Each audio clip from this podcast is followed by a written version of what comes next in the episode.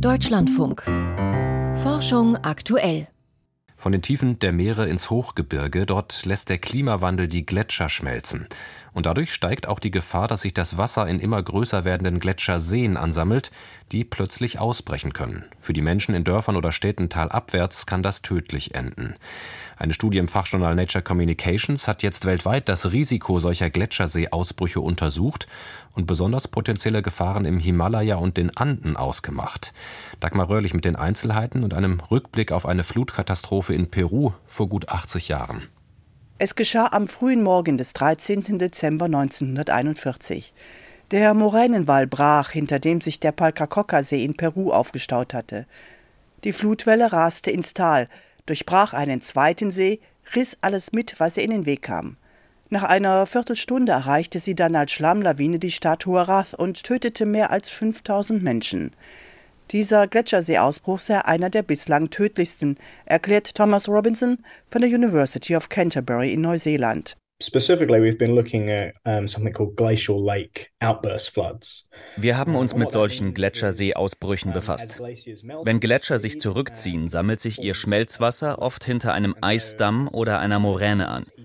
Und weil die Gletscher durch den Klimawandel schneller als je zuvor schmelzen, werden die Seen an einigen Gletschern immer größer und möglicherweise instabiler.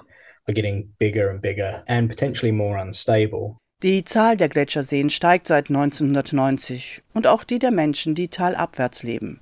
Deshalb hat das Team um Thomas Robinson untersucht, wie hoch weltweit das Risiko ist und wo Menschen besonders gefährdet sind.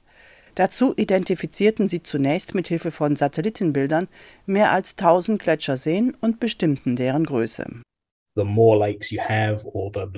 Je mehr Seen es gibt oder je größer die Seen sind, desto mehr Wasser staut sich auf und desto schlimmer könnte eine Überschwemmung werden.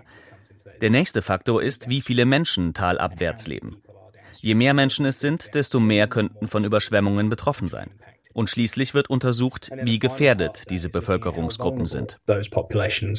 Sprich, wie gut können sie mit dem Hochwasser fertig werden, wie gut können die Staaten helfen oder wie gut sind Bausubstanz oder Schutzeinrichtungen vor Ort. Das Ergebnis der Untersuchungen, die Anzahl der Seen und die Frage, wie schnell sie anwachsen, das spielt wohl eine kleinere Rolle. Hingegen erwiesen sich die Anzahl der Menschen, die räumliche Nähe ihrer Siedlungen zu den Gletscherseen und ihre Fähigkeit, mit einem Hochwasser fertig zu werden, als wichtigste Faktoren bei den Berechnungen des Risikos. In ihrer Studie kommen die Forscher zu dem Schluss, dass weltweit rund 15 Millionen Menschen in Gebieten leben, die von Gletscherseeausbrüchen betroffen sein können. Die Hälfte dieser Menschen lebt in nur vier Ländern, in Pakistan, Indien, China und Peru. Der Rest lebt in anderen Ländern, im Himalaya, in Teilen der Anden, im pazifischen Nordwesten der USA, in Kanada und in Frankreich, der Schweiz, Italien und Österreich. Dazu kommen noch einige wenige Menschen in Island und Teilen Skandinaviens. Aufgrund des hohen Entwicklungsniveaus dieser Länder sei das Risiko durch Ausbrüche in Europa und Island vergleichsweise gering. Doch auch bei den Entwicklungsländern gibt es große Unterschiede.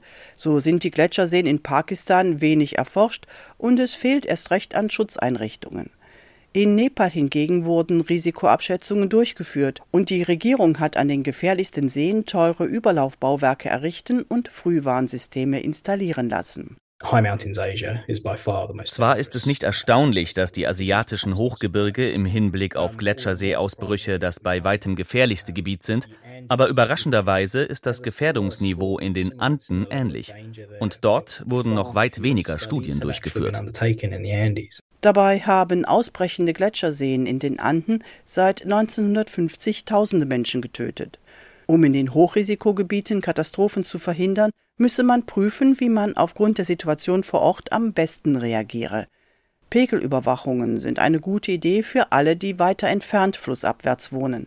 Anderswo empfehlen sich vielleicht technische Lösungen, etwa das Absenken des Seespiegels oder auch Änderungen in der Flächennutzung. Potenzielle Gefahr für 15 Millionen Menschen. Dagmar Röhrlich über das steigende Risiko von Gletscherseeausbrüchen durch den Klimawandel.